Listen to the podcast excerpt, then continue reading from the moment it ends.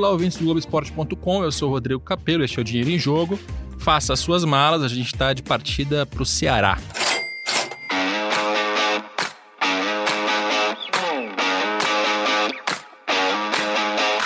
A gente vai hoje passar pelo futebol cearense, é, falando mais do Ceará, pela presença do meu convidado, mas também do Fortaleza, para falar do momento do futebol cearense.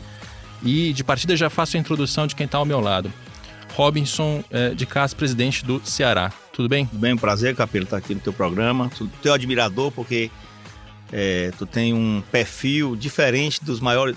Você analisa o futebol, você gosta de ver os dados econômico-financeiros, eu acho que isso agrega demais, é assim um momento até de, de uma reflexão para o futebol brasileiro, que por muito tempo acho que menosprezou, né, que o futebol não é só aquilo que acontece nas quatro linhas naqueles 90 minutos, tem muita coisa atrás daquilo ali que tem que ser bem cuidada. Exatamente. E o nosso desafio hoje é mostrar o que está acontecendo fora das quatro linhas no futebol cearense.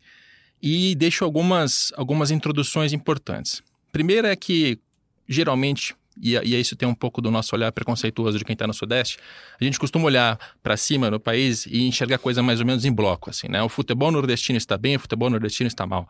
Ou então fazer análises do tipo, ah, o futebol catarinense está sendo bem administrado porque os clubes estão todos na primeira divisão. Ah, eles estão caindo agora? Não, o futebol catarinense está com problema. E na realidade, é, não funciona assim, né? Cada clube tem a sua realidade, tem o seu passado, tem a sua gestão, cheio de particularidades. Então, este é um programa sobre futebol, sobre futebol cearense, mas a gente não está generalizando, a gente quer entrar, aprofundar caso a caso. Segunda ressalva é que o presidente do, do Fortaleza, no momento em que a gente está gravando esse podcast, ele está num voo internacional, então ele não pôde participar com a gente ao vivo, mas ele mandou algumas perguntas para a gente debater aqui. E é muito interessante que a relação entre vocês é boa, né? É boa. Eu acho que a gente tem que saber separar e até entender que existe uma rivalidade, não existe uma inimizade, vamos dizer assim, né? Marcelo tem um, um bom nível intelectual, né? E antes dele mesmo, o próprio Eduardo Girão, que é quem ele sucedeu, também tinha essa, essa característica, né? E, e a partir da chegada do Eduardo, eu mesmo comecei a, a ter uma relação próxima do Eduardo e, e com o Marcelo ela se intensificou, tanto é que hoje as nossas diretorias têm maturidade de sentar junto para buscar estratégias comerciais para os clubes, né?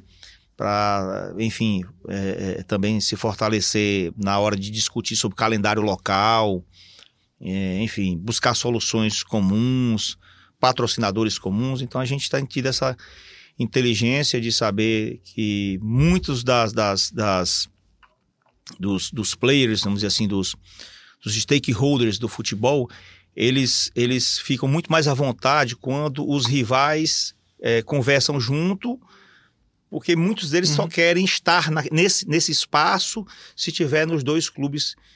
E estando em um, parece que ele está tendo uma opção, então acaba confundindo um pouco o consumidor. Né? Então a gente tem tido essa percepção. A, a Arena Castelão, por exemplo, é, nós estamos fazendo um trabalho de, de gestão de, de, dessa, desse equipamento no dia dos jogos, né? No dia do jogo do Ceará, o Ceará administra a Arena. No dia do jogo do Fortaleza, o Fortaleza, o Fortaleza administra a Arena. Mas os fornecedores que trabalham nos dias dos jogos são os mesmos. Né? Nós escolhemos conjuntamente, porque ficaria muito difícil ficar trocando de fornecedor toda semana, né? Claro. É, negociando juntos, negociando juntos, é, maior, os né? contratos são comuns. Sim. Então, essa, essa é, inteligência que nós tivemos, essa maturidade, acho que foi importante até para passar e ter para o Brasil inteiro que é, é, possível a gente fazer o futebol cearense né, crescer, que é um futebol também que precisa de, uma, de, uma, de um envelopamento, de uma, de uma melhoria também de uma série de, de, de fatores, né, para que o futebol também não se resuma só Ceará e Fortaleza. Uhum. A gente tem essa, essa consciência e nós estamos caminhando aí para a gente trazer o futebol para cima. E essa relação amistosa, infelizmente, não é regra no futebol brasileiro. Você passa pelo futebol carioca, paulista, é, são raros os momentos em que os dirigentes convergem e entendem que o futebol é é, vocês são adversários dentro de campo, fora de campo, vocês são praticamente, vocês estão no mesmo mercado. O Ceará não vai tomar torcedor Isso. do Fortaleza, o Fortaleza não vai tomar torcedor do Ceará, e se trabalhar juntos, eles podem chegar mais longe. Mas vamos agora começar a aprofundar um pouco mais na história do Ceará, é, que é um clube que é, até um tempo atrás estava num momento esportivo ruim, tava, né, não estava figurando na primeira divisão nacional. Então eu queria primeiro que a gente contasse essa história da recuperação do Ceará, né, de quando ele, quando ele voltou. É, pelo que me consta, começou com o presidente Evandro Leitão. Uhum, uhum, sim. Como é que foi essa, essa é. transição política e essa, não, esse projeto que começou com ele? É, em, em 2008, é, o, houve lá um movimento né? E o, havia um desgaste pelo gestor atual, na, na, da época que estava à frente do Ceará, um desgaste é, na gestão esportivo. E o Evandro queria, tinha interesse em assumir o clube, me convidou para compor com ele a chapa, né? É, na época o Evandro não tinha muita experiência de gestão, ele vinha do serviço público, vamos dizer assim, e eu não já era empresário. Na época eu também presidia uma entidade importante lá no, no estado, que é o Centro das Indústrias. Né? Embora não fosse industrial, tinha sido eleito presidente das indústrias, do Centro das Indústrias, e, e a gente entrou no clube, né? É, e no, nos primeiros momentos ele, ele realmente é, trouxe aquele princípio de tentar organizar o clube, assim, no ponto de vista de evitar criar endividamento para o clube, novos endividamentos, tentar resolver os, os endividamentos anteriores. E ao longo dos anos, o Evandro ficou à frente do clube, eu acho que de 2008 até 2000 e, até final de 2015, né? Daria aí 7, 8 anos aproximadamente. Né? Acabou naquele momento saneando todo o passivo trabalhista do clube. Foi saneado, né?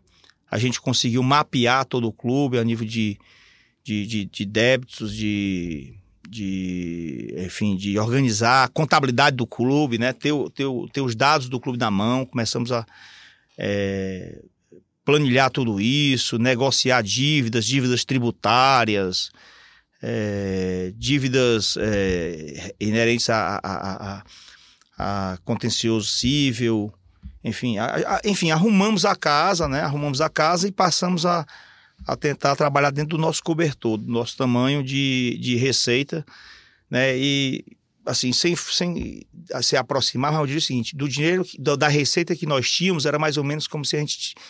Um terço fosse para o futebol, um terço fosse para pagamento de dívidas passadas e um terço para infraestrutura. Tá. Assim, investimento. Em, investimento. Uhum. Né? Em, em, infraestrutura, eu digo, é obra civil mesmo, é, é melhorar os departamentos do clube, é aquisição de equipamentos mais ou menos assim a, tá. a, a, nossa, a nossa visão era mais ou menos essa. Não são exatamente isso, mas era sim, o que se imaginava. Assim, porque eram três coisas importantes. Você investir no futebol, é, melhorar a sua infraestrutura e quitar dívidas. Né? Uhum. Então acho que a gente fez isso bem. Né?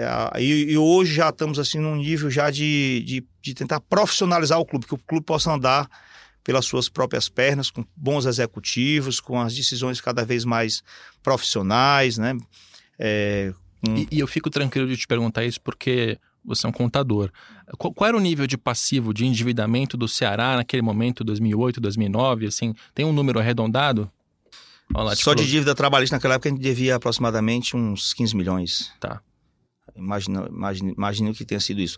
Não, nós não desembolsamos 15 milhões, porque nós hum, negociamos sim, muito esses passivos, acordos, acordos, né? Teve rebate de dívida, rebate de juro. O fato é o seguinte: a gente, te, a, gente a primeira coisa foi o seguinte: chamar os credores para negociar, porque a gente acabava é, é, é, tendo parte da nossa renda, da arrecadação de, de bilheteria, sendo é, é penhorada, né? Para pagamento dessas dívidas. E na realidade, quando você ia ver você não aquilo ali não conseguia pagar nem o juro, porque o juro, a correção da, da justiça era muito maior do que qualquer taxa.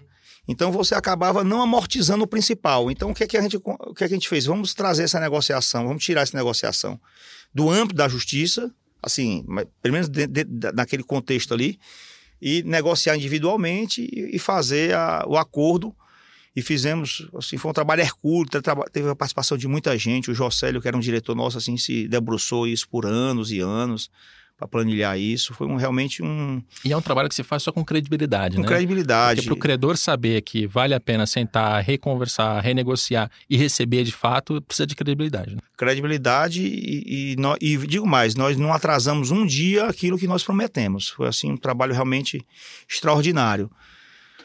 E, enfim. É... Deixa, deixa, eu colocar alguns números tá. para a gente mostrar essa recuperação como é interessante. Você mencionou 15 milhões só em dívidas trabalhistas, é. né? Devia ter ainda alguma coisa tributária? Tinha, não. Mas, aí, uh, eu, acho, eu, acho, que devia ter algo aí torno de 40 milhões de dívidas. 40 né? milhões de dívidas. É. Uh, no gráfico que eu montei aqui no nosso texto no Globoesporte.com, eu puxei até 2014. Né? Em 2014, o, a dívida do Ceará já era de 4 milhões de reais. Uhum. Né? Ou seja, entre 2008 e 2014 você vê como já houve um saneamento grande. E aí, o que eu acho bem interessante nessa, nessa evolução de 14 para cá, e aí é onde entra mais a tua gestão, você está no momento de consolidação e de, de. Eh, agora, assim, vocês resolveram ali o primeiro problema mais urgente, é hora de começar a subir uns degraus, né? Uhum. Para recolocar o Ceará numa, numa, numa etapa superior. É, e aí você pega a linha de endividamento e ela continua bem, bem tranquila, bem estável. É, claro que na sua pele, dívida é dívida, né? Mas comparando com outros clubes, assim, é, uhum. é, é, é até desleal, porque vocês devem 11 milhões em 15, 12 em 16, 10 em 17, 13 em 18. Então você vê, o endividamento não está uhum. subindo, o endividamento está sempre controlado. E por outro lado, a receita do, do Ceará foi de 22 milhões em 14 para 30 em 15, 28 em 16, 32 em 17, 65 em 18. Né? Uhum. E, e quatro anos de superávit seguido. Exato. Significa com... o ativo cresceu mais do que o passivo. Exato. Então, então... tá sempre gerando um excedente ali no caixa e, e esse dinheiro fica para fazer investimento. Né? Isso. Esse é, um, esse é um cenário que pouquíssimos clubes têm no, no Brasil. É, Talvez nenhum outro. Eu, porque... eu vou fazer uma observação aqui que é extremamente importante. assim. É, há 30 anos atrás, ou 32 anos atrás, foi criado o Clube dos 13, né? que na realidade eram 18 clubes, ou 20. Uhum. Sim, sim. 20 clubes. E esses 20 clubes passaram 30 anos, independente de em que série estivesse, recebendo receitas de nível de Série A. Né? Às vezes estavam na Série B, mas estavam recebendo receita de nível de Série A. Era, foram, foram 20 clubes escolhidos como se fosse a elite do futebol. Uhum. E nós não estávamos naquele, naquele, naquele grupo, né? Então, é, nós, nós só tivemos a oportunidade de estar na Série A por quatro anos, nesses últimos 30. Então, foi, foi em 2000, e foi, conosco, inclusive. Nós subimos em 2009, quer dizer, fizemos em 2010, 11. Depois nós caímos e voltamos, subimos em 2017 depois, 18, 19, né? Estamos uhum. dois anos de novo seguidos na Série A. Então, nós, dos 30, 32 anos que a maior parte desses clubes usufruíram desse privilégio, uhum. o Ceará só teve quatro oportunidades e, pelas suas próprias pernas. Né? Então, assim, fazendo assim uma analogia, você falou dos clubes de Pernambuco, por exemplo, o esporte esteve desde o primeiro momento, Bahia desde o primeiro momento, Vitória desde, desde o primeiro momento, né? né? Você lembra da Portuguesa, você lembra, né? É, enfim. E, do Guarani. Do Guarani, é. né? né? Os próprios times do Rio, uhum. todos estiveram sempre lá com essa, com essa oportunidade. E, e, e a gente é como você analisou. Se for analisar o nosso balanço, nosso endividamento é o menor endividamento da Série A. Hum. Menor. Então, eu imagino se nós tivéssemos tido essa oportunidade, né? É, eu não sei se isso foi bom ou ruim, porque isso pode ter sido pedagógico também uhum. para nós, né? Para nos tornar assim muito responsáveis e muito zelosos com, com os recursos que entravam no clube, que entram no clube. Mas, assim, é, é, é assustador quando eu, eu vejo isso. Eu, como é que nós conseguimos, assim, nem. É, Sobreviver eu, diria, eu diria até que, talvez no primeiro dia que nós chegamos no clube, a gente não imaginava que fosse possível a gente ter feito essa reviravolta. Né? Ter um clube hoje organizado, enxuto, né? É, com, com endividamento muito baixo, né? controlado, né? com, com seu endividamento sendo pago conforme conforme se vence as parcelas, praticamente é Profut, isso aí, uma parte é Profut, uma outra coisa talvez aí um financiamento de, de alguma situação, de alguma máquina, de algum equipamento, de alguma infraestrutura, né? A infraestrutura do clube hoje, olha, não deixa dever a, a nenhum clube, os jogadores chegam lá, se assustam, né? Nós adquirimos um equipamento para nossa base, importante, lá em Taitinga, né? que tem seis campos de futebol, né? então os jogadores chegam quando vem aquilo, ele diz: Olha, eu sabia que o Ceará era grande, mas não sabia que era enorme. Né, pagando em dia, esse ano a gente está praticamente pagando tudo dentro do mês, né, os salários até o dia 30 sendo pagos. E, e, e, isso é de se orgulhar, eu digo assim, é de se orgulhar. Assim, às vezes o torcedor cobra muita gente, porque ele olha muito para resultado, né? E a gente não pode garantir resultado, a gente pode garantir qualidade do trabalho, mas o resultado é difícil garantir Porque tem muitas variáveis. Você não. Você, depois que entram os 11 homens em campo ali, você não sabe mal o que é que acontece.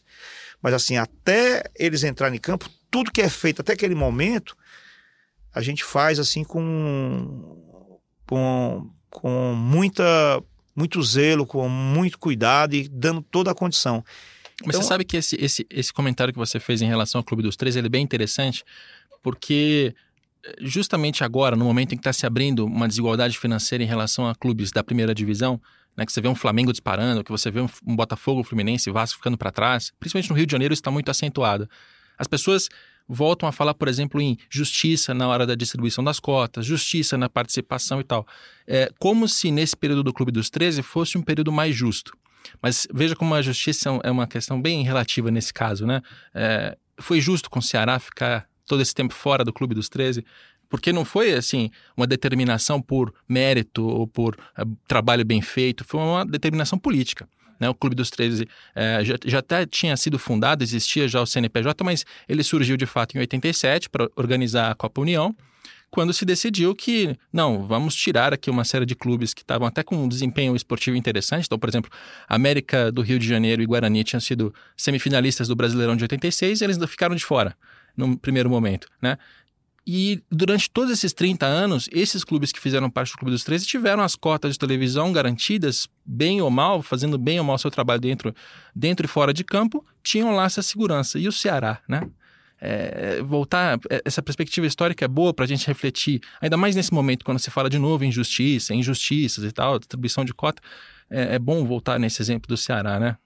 Eu gosto muito de meritocracia, eu gosto é. de, de se valorizar muito essa palavra e isso ser um método de, de reconhecimento, de valorização, né? Eu, às vezes eu participo de reuniões, eu vejo assim, em grupos e vários presidentes reclamando, uhum. né, e, ou, culpando às vezes terceirizando a culpa, né? É. A culpa é da instituição maior, é. a culpa é da é, é disso, daquilo outro. E eu, eu, eu vejo que a culpa é nossa. É, não, não, é. fomos nós ali, não tem, não, não vamos terceirizar, vamos assumir, hum. Né? Vamos deixar de apontar o dedo e vamos, vamos resolver o nosso problema, né? Vamos, vamos cair dentro, dentro do, do, do que tem que ser feito. Muita gente acha que olha para a receita, não quer olhar para as despesas. Exato. Né? É, olha para o presente, não quer olhar para o futuro né? Olha para o presente, mas não quer também olhar para o passado. Então, assim, eu acho que a gente tem que ser responsável, acima de tudo, saber que quem está à frente do clube como gestor, é, ele tem que re resolver, a missão dele é resolver aqueles, aqueles, todos aqueles problemas criados, seja, seja em que época, né? E projetar o futuro né? Porque aquilo é uma missão temporária, né? Não, não, se dá o direito de chegar ali e não, agora eu vou fazer atos de responsáveis para eu sair daqui famoso, para eu conseguir conquistas é, até talvez dentro de campo, mas que gerem repercussões muito graves para o futuro do clube.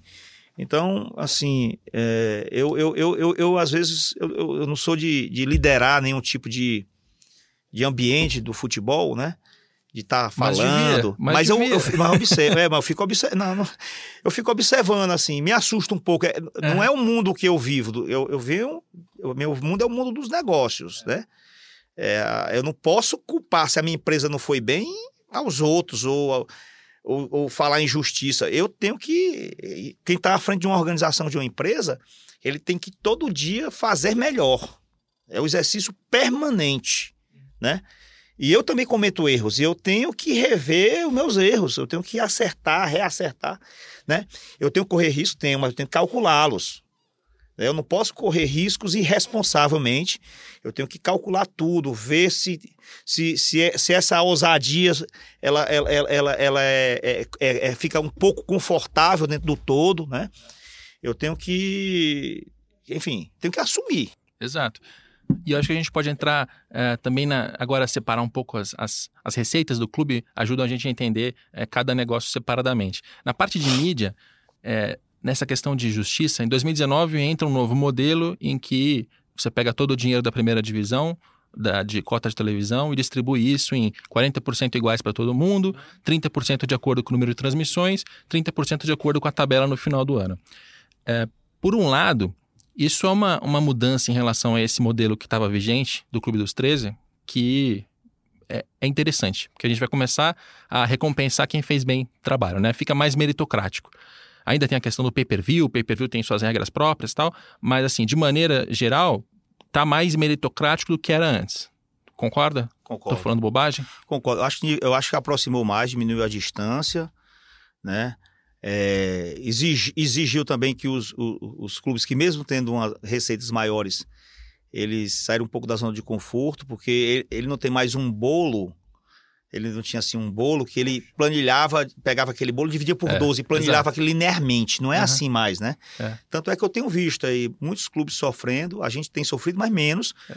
Porque uma parte das receitas não vão vir agora, vão vir depois, vão vir lá na frente. É. E esse Vai sofrimento é o que eu queria detalhar é. agora, é. porque nesse ano de 2019, com esse novo formato de distribuição, como não são mais 100% garantidos na negociação, são 40% no máximo, os outros são variáveis, é, muitos clubes tiveram problemas de fluxo de caixa. Total. Que primeiro semestre tinha menos receitas, porque o Campeonato Brasileiro não tinha começado, e com isso atrasaram salários, tiveram dificuldades e tal. O Ceará, é, a gente teve até um episódio curioso, né, do, do Thiago Galhardo, uhum. chegando lá e ficando assustado com a, um salário sendo pago em dia. É. Né? O que, que, que, vocês estão fazendo de errado lá para o rapaz ficar assustado desse jeito? Não, a gente, a gente estava é, acostumado com dinheiro pouco, né? a realidade é essa, né? Mas, mas o, fluxo, o fluxo pegou vocês também? O fluxo pegou. Mas nesse, eu, eu, eu, disse o seguinte: que a gente ia ter um, um pouco de dificuldade no fluxo nos meses de julho, agosto e setembro, tá? Eu, eu, eu tinha visto como é que estava a distribuição, né? E eu tinha, eu tinha falado isso com o meu diretor financeiro. E a gente já tinha também criado algumas alternativas para a gente fechar o fluxo. Tanto é que, por exemplo, eu estou com salários em dia. Eu não tive, eu, eu não deixei de pagar meus salários, né? É, então a gente, a gente teve como, como fechar o fluxo. Claro que vai ter um endividamento temporário, Sim. certo? Mas ele não passa no balanço. Uhum. Ele, vai, ele vai acabar dentro do ano. É, é, é como se eu tivesse é, conseguido com um terceiro tá. uma verba. Isso foi um crédito? Foi um, um crédito. empréstimo em é um empréstimo, financeira. Empréstimo curtíssimo prazo, tá? tá? É um, um, que, eu, que eu captei para fechar o fluxo. Mas eu, eu, tenho, eu tenho crédito. Porque, uhum. Engraçado, quando eu não tinha dinheiro, ninguém me oferecia. Exato. Né? Agora que eu tenho dinheiro, o pessoal fica me oferecendo. É. E eu dei muito não. Muita gente me procurou o ano todinho me oferecendo dinheiro. Né? É. Eu, não, não, não. Eu digo engraçado. Teve época aqui que eu precisava e ninguém apareceu. Né? Então, assim, nós temos esse crédito também, isso é importante também, porque ter é. crédito é bom. Você, Como é que o Ceará conseguiu passar por esse semestre desafiador? É. Ele tinha crédito na praça. Tinha crédito, exatamente. As pessoas confiavam na administração. É, a gente não tinha penhora, a gente não tinha é, receita antecipada. Então, eu, eu, eu, tenho, eu tenho na manga várias cartas para puxar uhum. na hora que eu tiver dificuldade de fluxo, né? Que é dificuldade financeira, não é econômica, né? Uhum, não, não, claro. Não, não, não é que nós não tenhamos, nós, nós, nós temos o, o, o, contas a receber, apenas elas estão num prazo de recebimento é maior do que meu prazo de pagamento. Aí eu vou fazer um ajuste aí dentro de uma gestão financeira e, e com facilidade, porque tem crédito para isso. E aí tem, tem torcedor que critica e diz coisas do tipo: não, mas eu não torço por superávit, não, mas eu não torço para balanço. É, mas acho que isso deixa bem claro né, o efeito prático de você ter uma administração organizada, com um endividamento controlado, e, e, e é um exemplo para o resto do país, porque também nessas horas muito se fala: não, mas o Flamengo tem o maior contrato de TV, não, mas o Palmeiras teve o Paulo Nobre dos 200 milhões. Mas assim, você tem outros exemplos de clubes que conseguiram se acertar é, sem essas, esses benefícios de grandes torcidas, né? É, e, e, o Ceará é, é, bem interessante nesse sentido. E aí, falando de torcida. É... E só queria dar um, dar, fazer uma vírgulazinha aí nesse seu comentário. E também nós não temos Messias, tá? É. Mecenas. Mecenas. Desculpa, mecenas. É, é. Messias. Mecenas. O Ceará assim não tem um mecenas, não, não tem alguém assim que. Um empresário aqui, riquíssimo. É, que... olha, eu vou aqui aportar um valor. Nada. Você tem, você tem bilhão chegamos, na sua conta? Desde que nós chegamos no Ceará até agora, nós não tivemos assim mecenas no clube. Foi assim que eu digo assim, como o Murici gosta, foi trabalho, né? Uhum. Foi trabalho, meu filho. E, e, e, muitos clubes tiveram também. Apesar de ter todas essas, essas oportunidades, tiveram os clubes aí que foram bancados por grandes empresários, que chegaram Exato. à presidência. Inclusive chegaram porque disseram que ia bancar o clube. É. Né? E, e, e, isso não aconteceu conosco. Então a gente a gente é um modelo assim, é, que eu diria vencedor nesse sentido. Nosso rival mesmo, Fortaleza, e, e não estou fazendo uma crítica, nenhuma, mas estou fazendo uma observação. Ano passado, mesmo quando o Eduardo chegou, foi quem conseguiu aportar ao clube um valor significativo que conseguiu. É, tanto é que o clube alavancou, saiu, saiu de onde estava, numa situação muito difícil. Né? E nós não, nós, nós fizemos com as nossas próprias mãos, com, as, com, a, com a nossa própria inteligência e, claro, com a ajuda de muita gente, muito mais no, no que diz respeito a trabalho do que propriamente com, com o aporte de recursos. E qual que é, qual que é o papel da, da torcida nessa, nessa recuperação e nessa consolidação desse trabalho do Ceará? Uh, e, além da torcida, uh, o Castelão. Porque a, a, reinauguração do Castelão acho que abriu uma oportunidade para o futebol cearense de ter um palco de Copa do Mundo para receber o torcedor. A gente está acostumado, quando a gente fala de ranking de, de, de média de público, coisas do tipo, uh, o Ceará está sempre lá em cima, né? Tanto o Ceará quanto o estado do Ceará. É, agora, não é também uma, uma, uma população é, com uma renda per capita altíssima, que você pode cobrar ingressos é muito caros, enfim. É, qual que é, como é que vocês se posicionam em relação a preço de ingresso, a relacionamento uhum. com o torcedor? Como é que você chama a torcida para perto? É, hoje a gente, a gente tem uma grande torcida, claro, né? Como você disse, é uma torcida num estado onde o, a renda per capita não é, não é das melhores. Então a gente tem essa convicção. É, a oportunidade do torcedor mais carente ao estádio é através dos planos de sócio, que são planos que, que cabem em todos os bolsos, vamos dizer assim. Eu tenho um plano lá até de 10 reais, que é para dar a oportunidade do torcedor mais humilde, mais simples, poder frequentar o estádio. Mas assim, eu, eu apesar de eu, de eu de eu ter essa, essa, a percepção de que a torcida tem ajudado bastante, eu, eu, eu, eu sinto que nós, do, enquanto clube, ainda estamos devendo nessa relação com o torcedor, tá? Nessa relação com o torcedor consumidor. Eu acho que nós estamos, nós ainda não estamos é, fazendo a coisa com o nível profissional e com a, com a qualidade que deveríamos estar fazendo. Tanto é que nós estamos repensando toda, todas essas áreas que diz respeito a sócio torcedor, lojas do clube, material esportivo, licenciamento.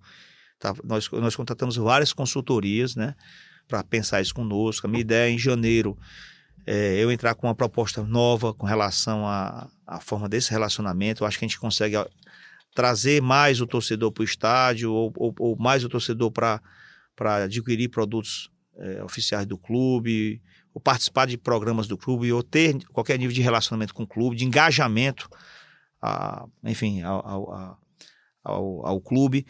Mas isso, isso é, um, é, é, é, é um desafio que, que eu estou demorando um pouco para resolver, porque eu tinha contratos antigos que eu precisei respeitar, mas que nós estamos conversando com, com, com, com atuais fornecedores para melhorarem algumas dessas desses produtos, né? Ou até mesmo a gente é, encerrar esses contratos e, e, iniciar novas parcerias ou até internalizar parte dessas ações. Né? E, mas mesmo assim, assim a gente, a gente conseguiu ter uma boa média de público, tá? Nós temos hoje aproximadamente 18 mil sócios, tá? que, é, que é, ainda é pouco se eu, se eu comparar uma torcida que tem mais de 2 milhões de torcedores no estado, né? É, a gente tem condição de alavancar isso, dobrar isso, mas talvez falte mesmo essa, essa capacidade de relacionamento nosso com o torcedor. A gente precisa usar mais, é, ter um banco de dados mais forte do nosso torcedor, usar mais inteligência artificial aí, fazer né, aquela, aqueles cruzamentos, poder chegar ao torcedor e convidar ele para aquilo que ele gosta né, oferecer produtos oficiais, dar oportunidades, enfim, criar um engajamento. Mas isso é uma coisa que nós estamos devendo, mas nós vamos resolver. Isso aí é, uma, é um desafio que, assim, que eu, eu realmente não estou feliz com isso. Eu, tô, eu tenho cobrado isso muito nas minhas, reuniões, nas minhas reuniões com os diretores, com os nossos executivos. Mas são alguns problemas que eu, eu vou sanar e que a gente e vai dar não é exclusivo do Ceará, né? A relação do clube com o torcedor é desafiadora no país inteiro, né? Ainda mais no momento de crise do próprio país, em que o torcedor tem menos dinheiro, compra menos camisa e tal. A gente vai passar por mais, mais nessas questões de relacionamento com o torcedor. Eu quero começar a rodar aqui alguns áudios que a gente recebeu, inclusive do presidente do, do Fortaleza, do Marcelo Paz, para a gente debater um pouco do que, ele, do que ele nos contou aqui. A gente também tem, tem um áudio do pessoal do podcast, um grupo de torcedores do Fortaleza que a gente vai ouvir. E antes de terminar, ainda temos que falar da Fundação Dom Cabral, da reorganização que vocês estão prevendo dentro do Ceará, então a gente vai nessa sequência. Vamos ouvir pela, pela primeira vez aqui o Marcelo Paz, presidente do Fortaleza. Voltar à Série A depois de 13 anos é, é um grande desafio, né? Ainda mais com a diferença financeira enorme, às vezes até orçamento orçamentos 8 a 10 vezes maiores que o nosso, ter que competir em pé de igualdade dentro do campo. Então, o maior desafio financeiro é manter um time competitivo com um orçamento menor do que quase todos os competidores, né? do que os, os rivais, digamos assim. E do ponto de vista administrativo, é se adequar à Série A, porque não basta o clube subir em campo, não basta o futebol do clube subir para a Série A, todos os setores precisam também elevar de nível financeiro, jurídico, marketing, planejamento, é, o patrimônio. Então é uma adequação que vai para o clube inteiro. Muito bem, nessa nesse primeiro áudio dele, ele estava respondendo a minha pergunta. Eu perguntei quais eram os maiores desafios de chegar à primeira divisão e ficar, né? Porque para clubes que estão nessa, nessa, nessa faixa financeira em que está o Ceará, em que Fortaleza está um pouco mais para baixo, mas está próximo também, é muito difícil chegar à primeira divisão e não cair, né? E esse é um desafio também que passam o Havaí, o América Mineiro, outros clubes de porte financeiro é, parecido. Como é que você vê essa, essa questão de, de chegar à primeira divisão e ficar, uh, um eventual sobe e desce, uh, já, o Ceará já passou por rebaixamentos, enfim. Uh, tem que ter a responsabilidade quando você chega, mas também tem que ter um certo nível de investimento para conseguir ficar. É um desafio, né? Não tenha dúvida, né? É... A gente tem que fazer um SWOT aí, talvez, né?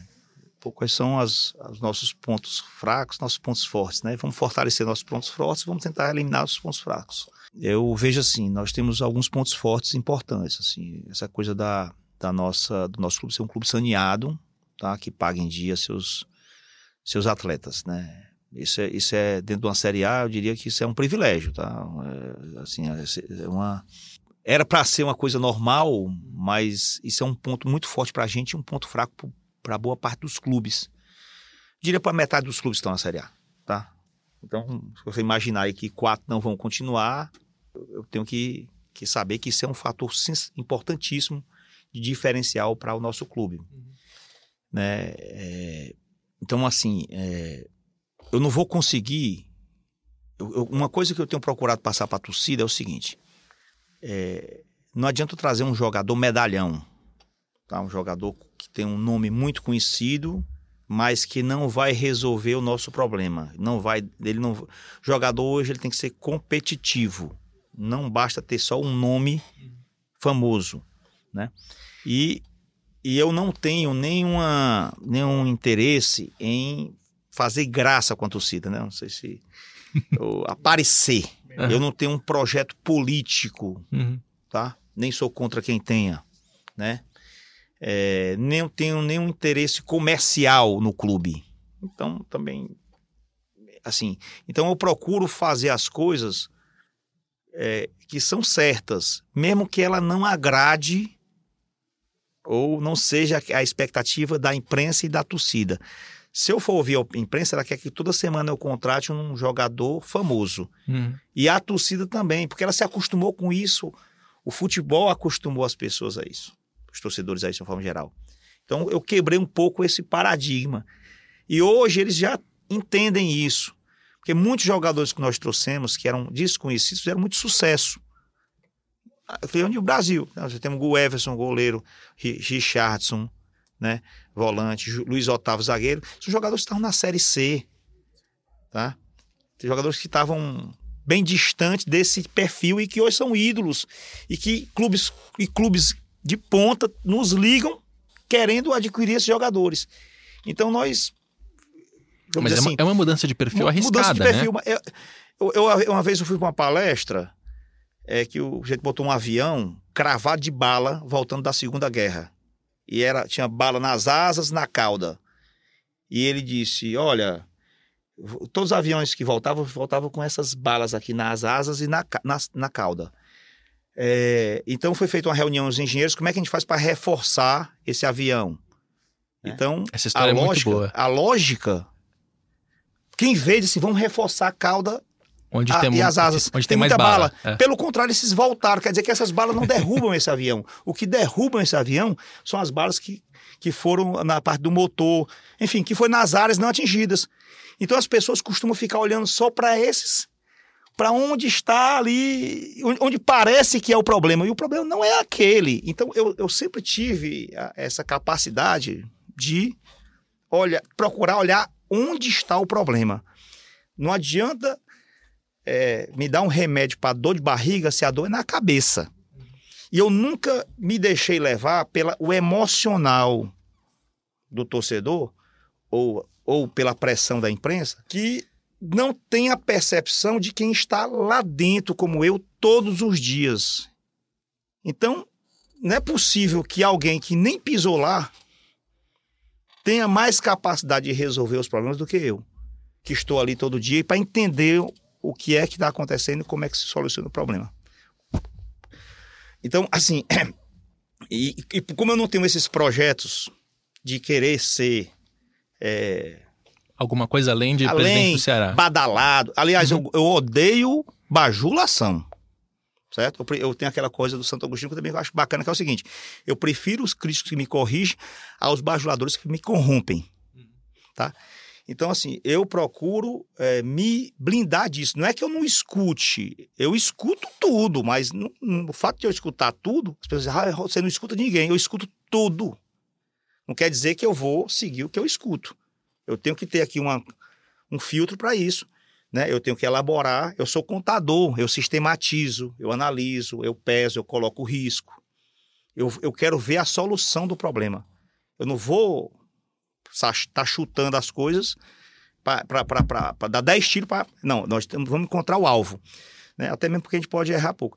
Então, assim, Mas é arriscado. Esse é um ponto. Porque se, se você aplica essa mentalidade né, de não, não vamos trazer medalhões, vamos trazer jogadores competitivos para as posições que a gente está precisando, a gente vai olhar para o nosso avião aqui cheio de bala e vai olhar para onde a gente não levou bala para entender os nossos motivos de sucesso, não só os de fracasso.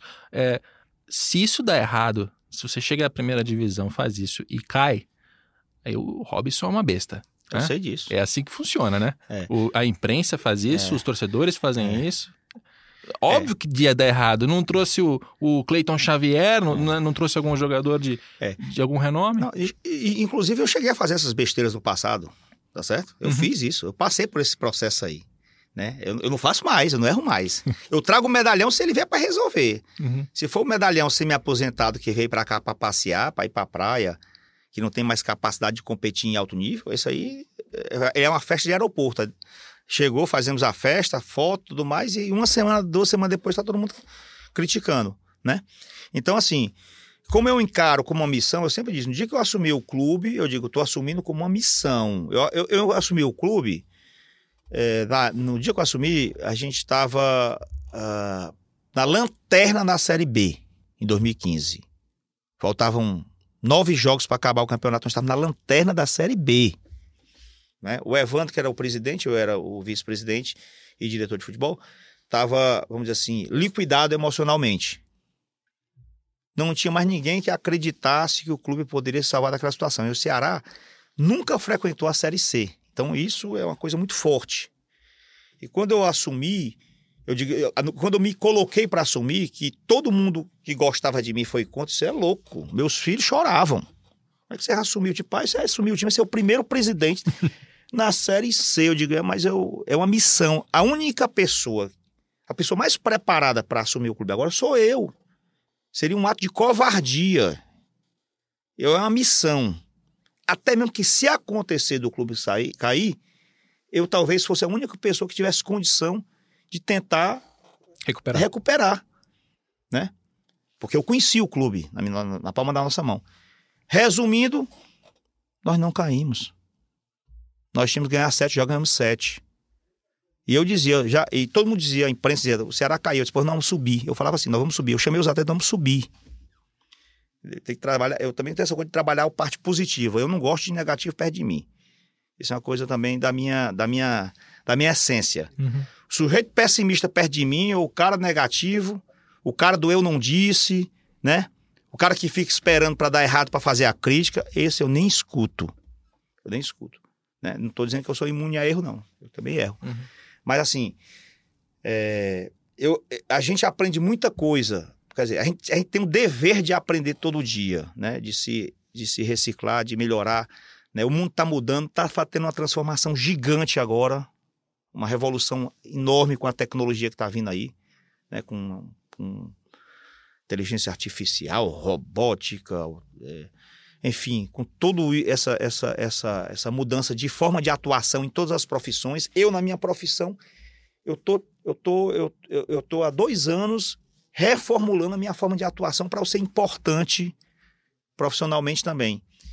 E não é diferente no futebol. Se você ficar repetindo as práticas do passado, você vai, Vai gerar grandes problemas. Uhum. Vai ter um redesenho no futebol brasileiro. Isso é, fato. Tá certo? Esse redesenho Daqui- é bem interessante. Daqui, ó, daqui a 10 anos, essa- o, o, o- desenho do futebol brasileiro será outro. Né? O, o, o time, esse Robson, qual é seu espelho? Assim, qual é um clube que você admira no Brasil? Eu digo Atlético Paranaense. Eu não digo isso não é de hoje, não. Não é porque foi campeão Não é da, porque da Copa campeão. do Brasil. Isso agora, agora tá todo mundo falando, mas eu falava isso lá no clube, lá atrás. Porque eu via como é que o clube estava caminhando, né, qual era o objetivo, como é que ele tomava decisão. Ele contra- contrariava certos interesses, às vezes contrariava até a torcida, a imprensa. Mas olha o processo decisório como é que estava sendo feito. Não é que acertava 100%, mas tinha uma linha, né? Tinha um caminho, estava no caminho certo. Então, assim, eu acho que o Ceará está no caminho certo. O que eu desejo para o Ceará é eu ter um mandato, eu sair do clube e deixar o, o, o- o Ceará em condições de continuar no caminho certo. Para isso, eu quero blindar ao máximo o clube em inteligência, em tecnologia, em capital intelectual, né? Para que o clube se proteja mais, mais disso. Até se chegar a gestores menos qualificados ou, ou, Com mais, mais Perfil mais agressivo, Mais agressivo, que queira fazer é, investimento. que a gente que tenha lá uma, uma, uma lógica, uma cultura, né? que sirva de que ele contrapeso. né? acabe entendendo que, que determinados conceitos, regras e princípios são cláusulas pétreas para o nosso, nosso futuro. Eu queria entrar nesse assunto. É, uma, uma pergunta que eu fiz para o Marcelo Paz do Fortaleza era o que ele vislumbrava para 2020. E talvez seja meio maluco você falar de 2020 no meio de 2019, mas é, o que é importante para o torcedor saber é: a gente, inclusive, está gravando esse podcast no dia 20 de setembro. Ele vai ao ar, acredito que entre duas e três semanas depois da nossa gravação aqui. É possível que até a, a, a exibição, né, a veiculação, quando as pessoas estiverem nos ouvindo agora, talvez o Ceará tenha perdido duas, três partidas em seguida. E talvez esteja mais próximo da zona de rebaixamento, e alguém vai dizer, pô, mas você é louco, né? Falar tão bem do Ceará assim, no momento esportivo. Mas a gente tem que se desvencilhar um pouco desse imediatismo de ganhou três jogos, é maravilhoso, goleou o Palmeiras, nossa, é o melhor time do Brasil, perdeu três, já é uma droga, né? E olhar para um pouco mais à frente para entender né, como é que como é que o Ceará e também o Fortaleza podem se, se encaixar nesse redesenho. E esse redesenho eu acho ele bem interessante, porque você tem clubes tradicionais que, por dificuldades financeiras e má gestão, estão perdendo espaço e tem clubes que estão se dispondo a, a tomar esse espaço deles. Né? Mas, mais claramente, Vasco, Fluminense e Botafogo estão com muita dificuldade. Ao mesmo tempo, Atlético Paranaense, Bahia e Ceará estão subindo. né? Então tem a possibilidade de haver essa- alternância. Vamos ouvir o que o Marcelo Paz disse nesse áudio em relação a 2020. 2020 a gente vislumbra estar na Série A, manter a nossa crescente estrutural, é, tentar formar um time ainda mais competitivo do que o desse ano, essa é a ideia, ano após ano conseguir evoluir na disputa da competição e solidificar o Fortaleza na Série A. Nossa ideia a médio e longo prazo é o Fortaleza criar raízes como um clube permanentemente na divisão de elite do nosso campeonato. Criar raízes. Criar raízes na primeira divisão deve ser um dos desafios mais difíceis, né? Não tenha dúvida. É assim, eu, a primeira é o seguinte: é difícil os três pontos. Como é difícil? Como é difícil fazer um gol na Série A. Né? E é para todo mundo. assim Nessa Série A que nós estamos hoje vivendo, assim, eu, eu vejo assim, tem dois clubes assim que, me, que estão fora da curva, talvez três. Eu, aí eu diria Flamengo, Palmeiras pelo elenco, Santos pelo futebol que está jogando. E o, e o, restante eu acho que, que, que é equilibrado ali, que tudo pode acontecer no jogo. Você pode vencer, você pode empatar, você pode perder. São jogos iguais, vamos dizer assim, parecidos, né? É, mas assim, para o nosso projeto, claro que você amanhecer na Série A de 2020, ele, ele fortalece o nosso projeto. Eu não diria só pelo orçamento, não. É como se tivesse é, celebrando que você está fazendo as coisas certas. É, você, você pode fazer tudo certo, tudo certo. Se você não conseguir o resultado, você não, não, tem, você não vai conseguir justificar que aquele é o caminho certo. Todo mundo vai dizer que aquele ali você está indo no caminho errado e vão querer mudar isso aí. Então eu sempre digo assim: vencer um jogo, para mim, é, tem, tem, tem, tem duas coisas. Primeiro, no, no, aspecto esportivo, são mais três pontos na tabela. A segunda é que minha caneta fica mais cheia. E aí eu consigo tomar decisões é, mais fortes, mais importantes e, inclusive, decisões que às vezes precisam ser mais enérgicas, né?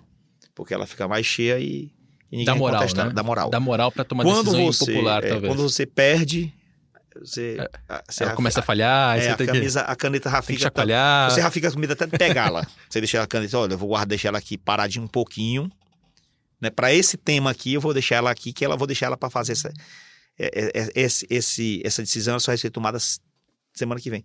É assim no futebol. É, é assim que funciona. Tá? Infelizmente, tem esse componente emocional muito, muito forte. Né?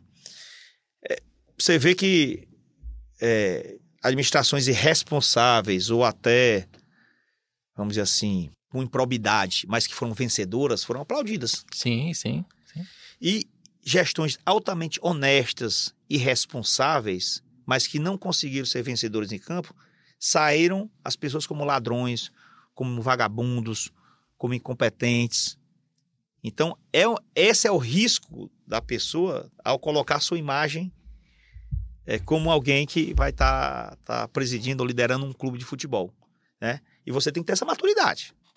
Tá? E tem que ter a inteligência para conseguir é, não se sentir o super-herói quando as quando, coisas é. estiverem indo muito bem porque a maioria se sente, uhum. e nem se sentir é, uma pessoa entrar num nível de depressão né, emocional quando as coisas vão muito mal. Você tem que ter sempre um equilíbrio, procurar ter essa, essa capacidade que é dificílima, tá? O senhor dorme bem? Eu, eu, eu durmo, hoje em dia eu tô dormindo bem. tá? Porque esse, esse, essa função mas, mas, mas, mas é já perdi, difícil, né? já perdi muitas noites de sono. Eu, eu, eu diria para você, eu sinto assim que eu envelheci. Sabe como é que você sente? Eu não sei se se percebe assim fisicamente, né? Não, tô, não sei se eu tô tão acabado assim. Mas eu, eu me sinto assim, a pessoa mais cansado, mais desgastado por conta dessa dessa pressão, dessa energia que eu que eu, eu tenho que despender muito grande para fazer a máquina rodar, para justificar né? Para, é, inclusive, é, é, é, aguentar muita coisa. E, e, o pior não são as injustiças extramuros, não. São aquelas intramuros. Essas são as piores. É o entorno, eu sempre digo, o entorno é pior do que as arquibancadas e, né? Porque aquilo é que incomoda mais. Porque todo clube você tem pessoas que são próximas e elas mudam de humor de acordo com os resultados. Uhum. Né? É muito difícil isso. Né? Numa empresa você resolve isso facilmente, né? É, manda embora, você né? espanta. né? num, num, num, clube onde você não é o dono, você tem, é apenas o presidente. Esse... Eu às vezes me apresento, alguém está numa roda assim, de reunião, né? Ah, do Cabral mesmo, na, na, reunião que teve lá no Cabral, na primeira, o pessoal pergunta: Fulano, você quem é? Não, eu sou diretor administrativo. Não, outro, sou diretor de marketing. Você é o seu executivo, você é de quê? E você? Eu disse, capaz, eu sou o otário que colocaram como presidente. aí ria, eu disse, é, porque quando ganha foi o treinador, foi o camisa 9 ou camisa 10, quando perde fui eu. É. Então, eu sou esse cara aí. Muito bem. Para não dizer que eu só fiz a pergunta para você, também perguntei ao Marcelo Paz se a relação entre vocês era boa. Vamos ver se ele vai falar mal do, do Robinson. Considero a relação com, com o Ceará muito boa, muito profissional, né, com o presidente Robson de Castro e outros membros da diretoria dele. É, passamos a conviver em alguns momentos, em algumas reuniões, a tratar pautas em comum. Acho que é uma maturidade institucional nunca vista antes no futebol cearense e entendo ser saudável para ambos os clubes. Maturidade nunca antes vista no futebol cearense. Legal, né? Legal. Bom poder falar com. com né, eu, eu, poder rodar um áudio do presidente aqui sem o, sem o outro presidente fazer uma cara feia, achar que está perdendo espaço. É, é, a relação é, é para se elogiar mesmo. Assim. Pena que, que isso, para isso crescer, extrapolar e eventualmente virar uma liga, para que não fossem só dois, para que fossem os 20 ou 30 ou 40 sentando na mesma mesa para olhar para o produto futebol brasileiro e olhar para frente, pena que não essa maturidade institucional que, eu, que, que o Marcelo mencionou não exista, né? Sem dúvida. É... E ainda tem gente que critica, viu? Tanto, tem. Tanto, tem gente que é do nosso, do, do nosso lado que critica tá. essa minha postura, como eu, tem gente que do lado dele que critica essa postura dele, que acham que nós nós, nós estamos, é, é, vamos dizer assim, sendo usados, ou é, coisa que Trabalhando para o inimigo, né? Inimigo. São, assim, essas bobagens que, que ainda existem, né? Mas, assim, a gente teve reuniões, assim, com todos os diretores juntos na mesma mesa. Acho que eu, e, e, e, assim, na antivéspera de um clássico. Acho que se tivesse uma foto ali, disse que ela estava combinando um empate. É. para você ver assim o nível de. Que tava conversando outros assuntos, não era nem em relação ao clássico, era assuntos estratégicos, nós estávamos conversando sobre.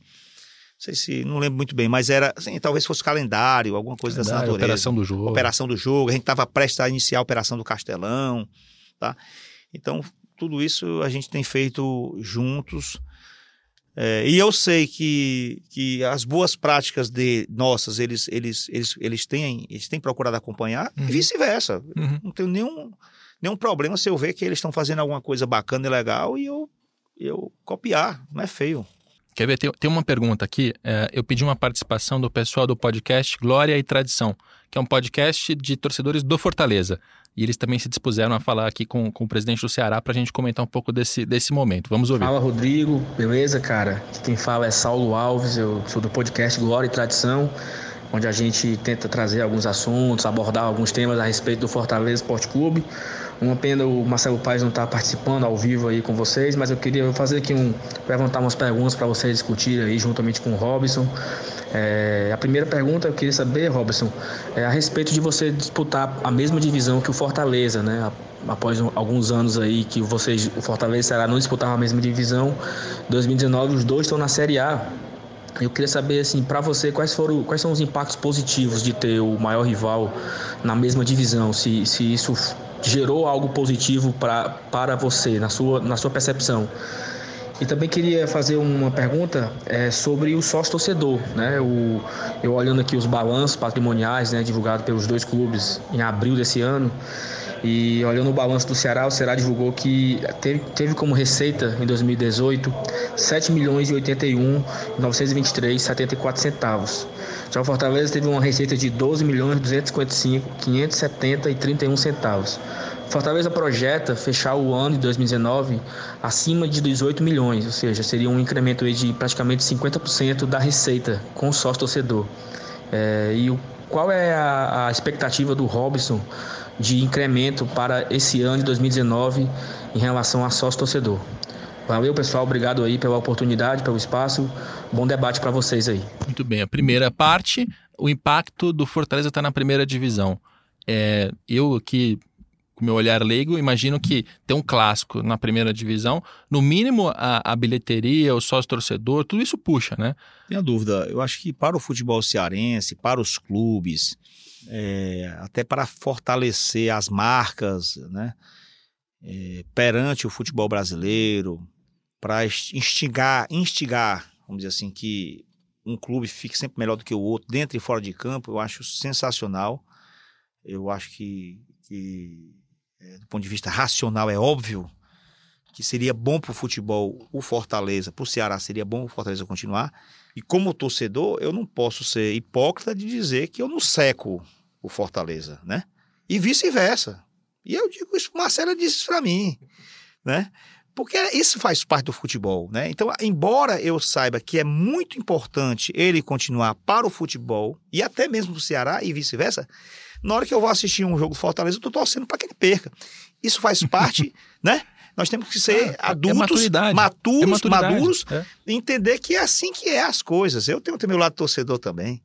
Né? Eu não vou jamais chegar lá, ô oh, Fortaleza, eu quero que você ganhe esse jogo. Que é isso? E o Marcelo, com certeza, no assistir jogo Ceará, fica com raiva quando o Ceará ganha, né?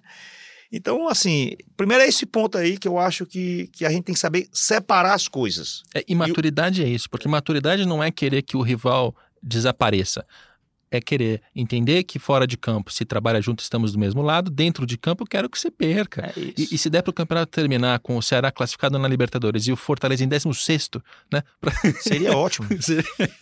E a gente vencendo os dois no, clássicos, no, é melhor ainda. E não há nada mal nisso, né? Não há nada mal é nisso. É claro. Então, assim, é, é, é, é isso aí é, é, tranquilo, assim. Eu, não estou esperando que o Marcelo Paz vá torcer pelo Ceará e nem ele espere que eu vá torcer pelo Fortaleza. Mas eu e ele somos inteligentes para saber se em algumas ações, algumas atividades, nós juntos somos mais fortes e conseguimos coisas melhores para a gente. Com relação à questão do sócio-torcedor, essa é uma coisa interessante, assim. É, por exemplo, esse ano eles tiveram, o Fortaleza teve uma receita de sócio-torcedor maior do que a gente, mas não teve uma receita de bilheteria maior do que a nossa. E eu acho que somando, eu não tenho certeza, nós tivemos uma receita maior, porque quando você tem mais sócio, você tem menos arrecadação. Porque o, o ticket de quem frequenta, é, é. de quem frequenta o estádio cai. Cai. Que ele está pagando um valor, vamos supor, de 50 reais por mês para ir duas partidas ou três, aí o ticket cai muito. Eu não fiz essa conta, tá certo? Mas nem por isso eu acho que nós devemos incrementar nosso, nosso sócio. Eu acho que nós devemos incrementar. Só que me veio a, dez dias atrás, quando eu vi esses dados, uma interrogação, tá? É assim, qual é a linha de corte que nós temos que ter em relação à quantidade de sócios? É ilimitada ou assim? Não, o ideal é que a gente tenha é, 15 mil sócios. Isso vai garantir aqui um orçamento, é, vamos dizer assim, é, regular, né, para o ano todo. E, e aí eu vou trabalhar é pro pessoal ir ao estádio comprar o ingresso. Pagar o ingresso, que aí vai me dar mais, mais resultado, mais receita. Então, assim, eu não sei exatamente ainda, eu não fechei essa conta, mas, mas tô, observa, tô querendo observar isso, tá? Eu vou colocar o número aqui, como eu fiz o levantamento em cima dos balanços financeiros, uh, quando eu fiz o levantamento do Ceará, eu, eu costumo dividir isso no mesmo modelo dos europeus, de uh, transmissão, match day, né, o dia da partida, que é o que eu chamo aqui de torcida e estádio, e também a parte comercial. É, em torcida e estádio, o Ceará teve 18 milhões no ano passado. Em torcida e estádio, o Fortaleza teve 21. Então, assim, são números parelhos, né? São números parelhos. É engraçado que, e eu acho isso muito legal, você vê que o, o torcida, próprio... Você fala é só torcedor. Isso, sócio-torcedor tá. mais, bilheteria, mais, mais bilheteria, principalmente. Mas olha como é curioso que o torcedor hoje tem um podcast especializado, ele vai ao balanço financeiro e ele busca claro. o número nos centavos. Ele mencionou os centavos. Né? Essa também é uma maturidade por parte da torcida que é ótima para o mercado, porque vai ser mais fácil do torcedor entender aquela sua decisão de não contratar o medalhão, porque ele está também começando a se inteirar dessa vida financeira do clube, né? Eu acho, acho bem interessante essa, essa participação. E para fechar nosso podcast, uma última participação da Thaís, que também faz parte do mesmo podcast do Glória e Tradição. Oi, Rodrigo, tudo bem? Eu me chamo Thais Lemos, sou advogada e membro do podcast Glória e Tradição. Queria te agradecer pelo espaço. É uma enorme satisfação para a gente estar aqui representando a torcida do Fortaleza no Dinheiro em Jogo, que é um podcast que a gente acompanha, conduzido por você, um jornalista talentosíssimo e muito admirado por todos nós que fazemos o Glória e Tradição. Eu cumprimento também o Robinson e vou direto para a minha pergunta que diz respeito à marca própria. O Fortaleza ele implementou a sua marca própria em 2016, acredito que em setembro de 2016.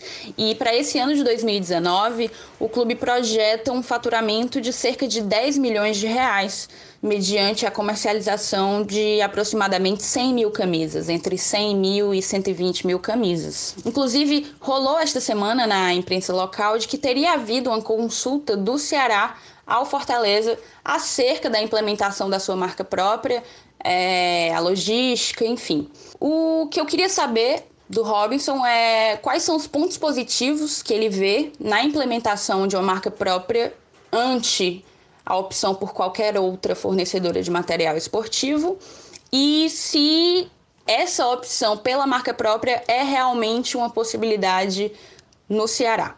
Agradeço novamente pela oportunidade e espero que a discussão seja excelente, de altíssimo nível. Saudações tricolores. Obrigado, Thaís, pela participação.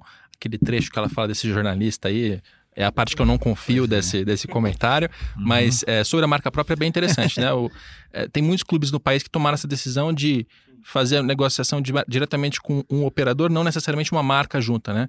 É, o Ceará está tá pensando nisso? É, o que aconteceu foi o seguinte: no, esse processo, quando começou, é, que algumas empresas, alguns clubes migraram para marca própria, porque estavam com dificuldade de fechar com as, com as, grandes marcas. É, é isso. Isso é, isso é, um fato. Vamos, tá? é, vamos partir da realidade. Partir da realidade. Foi isso que aconteceu. Não foi assim, ah, eu vou fazer marca própria porque é a melhor operação do ponto de vista de negócio. Uhum. Né? Não foi assim. Assim, quem não estava tendo é, fornecedor próprio, ou fornecedor é, como, como as grandes marcas, é, Nike, a Nike, Adidas, Adidas Puma, Under Armour, Super Bowl. Quem não conseguiu fechar um contrato desse ia ter que fabricar a sua própria camisa, seu próprio material esportivo.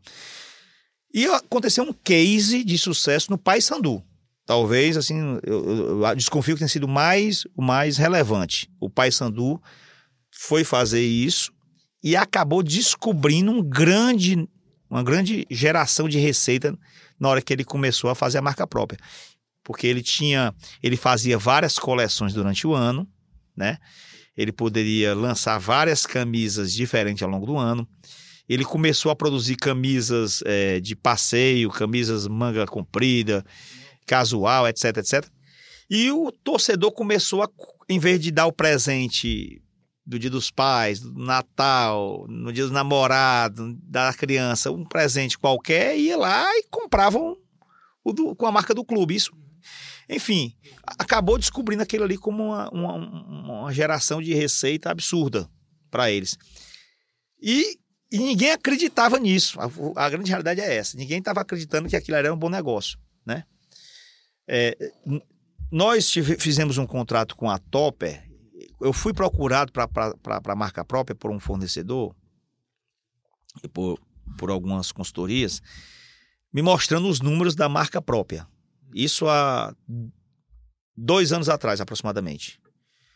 E eu vi os números da marca própria, que são muito bons. Mas eu tinha feito um contrato com a Topper espetacular. Espetacular. Que certamente eu não vou conseguir renovar nem de perto com as mesmas condições. Uhum. Tá? E acredito eu que nenhum hoje fornecedor de material esportivo vai conseguir eu vou conseguir ter um contrato tão bom. Então, há uma possibilidade muito grande da gente ir para a marca própria. Nós estamos estudando isso. Tá? É, acho que é uma tendência do mercado como um todo. Né? Todos os clubes tendem a, a ir para a marca própria. Porque tem essa, essa capacidade de você fazer é, variar. Você tem mais flexibilidade, camisa, né? É, fazer camisas é, é, de, de, vários de, tamanhos, vários tamanhos e, e, fazer camisas específicas para determinadas datas. Na época da Copa você pode fazer uma camisa amarela, né, é, com o símbolo do clube. É, no, no, no, outubro tal, no novembro tal, e aí vai Dia dos Pais, né, na, numa campanha assim, uma campanha assada, a camisa, a camisa do campeonato, a camisa daquilo. Então você acaba criando muitos produtos que pode colocar à disposição do torcedor. Então, há uma tendência muito grande, não só do Ceará, acho que de todo mundo do mercado. Os que começaram inicialmente, né, descobriram depois que era um grande negócio, porque também os fornecedores, a, a, as fábricas se especializaram também, conseguiram Uhum. Começar Estão a aprendendo a fazer esse a negócio. ca- camisas mais baratas, é, o preço de compra para o varejo ficou baixo e, e aí você tinha uma margem de contribuição muito grande na hora de vender no mercado. Tanto é que começou -se a abrir as próprias lojas, também vieram aí. Né? Você comprava barato, o clube comprava barato do, do, do- do- da fábrica e vendia com a margem muito alta ao preço que vende as, as marcas tradicionais. Então dava uma lucratividade muito grande. A única você, tira, preocupação... você tira um intermediário do meio do negócio, Isso. e, só que você tem um risco maior também, né? tem um risco maior. É, e tinha uma, um- uma modelagem jurídica que precisava ser estudada, é assim, para não você não perder a sua imunidade tributária, porque você está entrando dentro de uma atividade comercial. Então tem que ter um pouco de cuidado como é que você organiza isso para a atividade comercial não, não é, contaminar. Você vai tua- começar a pagar ICMS, ICMS, impostos que hoje os clubes Você vai, um, vai pagar todos os tributos de uma empresa comercial normal. Vai pagar PIS, COFINS, né, ICMS e pagar o imposto de renda e a contribuição social sobre o lucro. Tá? Tá. Então, Se eu entendi a sua resposta é, ainda não há uma decisão, mas vocês estão estudando. eu, eu como o meu contrato com a Topper termina no final do ano. Eu diria para você que a chance de a gente ter marca própria é muito grande. Muito grande. Nós já estamos estudando essa possibilidade, mas ah, nós somos bem, bem avançados nesse- nessa possibilidade. Fomos procurados por outras marcas, tá? por marcas tradicionais, mas até agora nenhuma, nenhuma proposta nos encantou a ponto de, de a gente Desistir optar. desse objetivo. Maravilha. Para fechar, Fundação Dom Cabral está fazendo uma, um trabalho para vocês de, de redesenho da estrutura, é isso? É, ela está trabalhando. Primeiro, ela, fe- ela, ela, ela- fez o nosso planejamento estratégico, né? É, planilhamos juntos 76 projetos para o clube, né? em todas as áreas, né? projetos que dizem respeito a todas as áreas do clube, né? do futebol a, a- sei lá, ao, ao marketing, né? E, e- e nós temos reuniões permanentes para acompanhar o desenvolvimento desse projeto, as etapas, se foram atingidas as metas, né, o monitoramento com indicadores, etc, etc, né. Além disso, nós temos eh, consultoria permanente né, em finanças, tá? em processos, né? e aí nós estamos também implementando um novo RP no clube para integrar mais ainda os nossos processos internos, né? marketing, tá? É, e em pessoas, ou seja, gestão de pessoas para a gente conseguir melhorar o desempenho dos nossos colaboradores, né, qualificá-los também, ter um clima, um clima organizacional bom, né? Então, é, a- o objetivo é trazer trazer a cultura de uma, de uma escola como essa, que é a maior da América Latina, em termos de maior, melhor ou maior, não sei exatamente como é que eu poderia definir aqui, né? Do mundo talvez está entre as 10 maiores, né? A experiência deles, trazer essa discussão, né? Os questionamentos, a gente buscar respostas. a- Eu acho que quando você traz uma uma uma, uma empresa como essa para dentro do, do clube, que é algo assim também um pouco fora da curva, né? Você está passando uma mensagem de que nós estamos querendo mudar, nós estamos queremos fazer melhor, né? E que nós queremos profissionalizar. A gente não está só da boca para fora. Está lá dentro, nós estamos sendo questionados, estamos sendo pressionados para melhorar isso, para implementar um processo novo, né? Para nos preparar é, como, como, como pessoas, é, para melhorar nossos controles, para diminuir nosso, nossas despesas ou eliminar desperdícios, para buscar outras rubricas de receitas que não são essas que nós temos hoje, as tradicionais, encontrar outras alternativas para gerar receita. Então, fazer assim todo esse. E hoje já tem alguma mudança que está cravada? Não, esta vai acontecer, começa a tal data. Ah, até a discussão da marca própria a gente discu- discute, lá dentro, se, implementação de uma re- re- revisão do nosso programa de sócio, né, ou até aspectos de respeito a trabalho em base. Tudo isso acaba é, se movimentando. Quando a gente faz uma reunião com a Dom, com a Dom Cabral, que, que a, gente, a gente faz uma chamada AGM, né, avaliação gerencial mensal, vai todo, todos os diretores e todos os executivos de todas as áreas vão lá e, e a gente faz uma, um pente fino no clube, como um todo.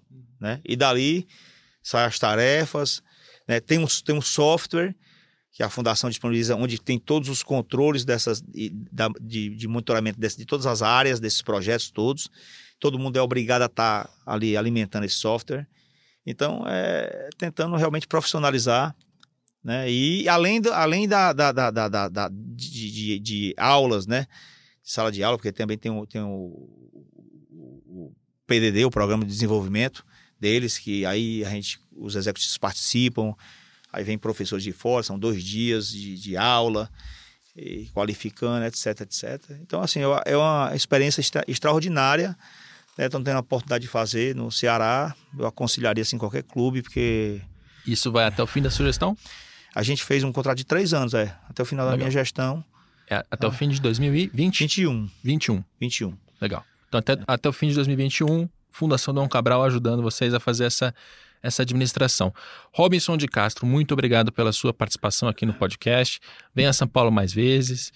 É, bom, muito bom tê-lo aqui e muito bom fazer um programa que as pessoas devem ter percebido otimista, né? Falando de coisas legais. Bacana. Eu que agradeço aí o convite, né? Parabenizar aí pelo programa, também pela tua atuação aí dentro do, do futebol, com viés gerencial, administrativo, observando números. Eu acho que até estimula quem está tentando fazer a coisa certa. Eu agora eu estou preocupado com o meu balanço. Eu, quero, eu quero que você veja meu balanço melhor do que você viu o último, você tem uma ideia, né? Porque isso é, é importante, né? Saber que a, aqueles números também eles, eles vão ter uma relevância para alguém e que o mercado vai também perceber isso. Né? Fala-se tanto em clube empresa, né? Que talvez seja uma pauta que você está também tentando é, explorar. Que Vocês ainda tá entrar?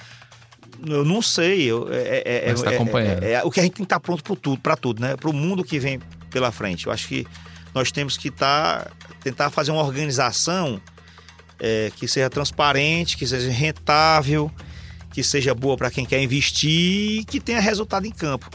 Né? Então, é, é, é, é, o desafio é gigante. Eu digo sempre, o cavalo branco vai passar, você tem que estar pronto para montar. Né? Então, vamos deixar o clube o mais, mais eficiente possível em todos os aspectos para que tiver uma grande oportunidade, todo mundo entender que é uma boa, a gente poder é, aproveitar. Maravilha. Muito obrigado pela sua presença. Este é o Dinheiro em Jogo, programa que tem a produção hoje do Henrique Totti. Falei direito o nome, Henrique? Henrique Totti, o Leonardo Ambian, que está tá de chinelo na casa dele descansando. Tem a, a, a edição do André Boaventura e do Juliano Costa e a gente se vê na próxima segunda-feira.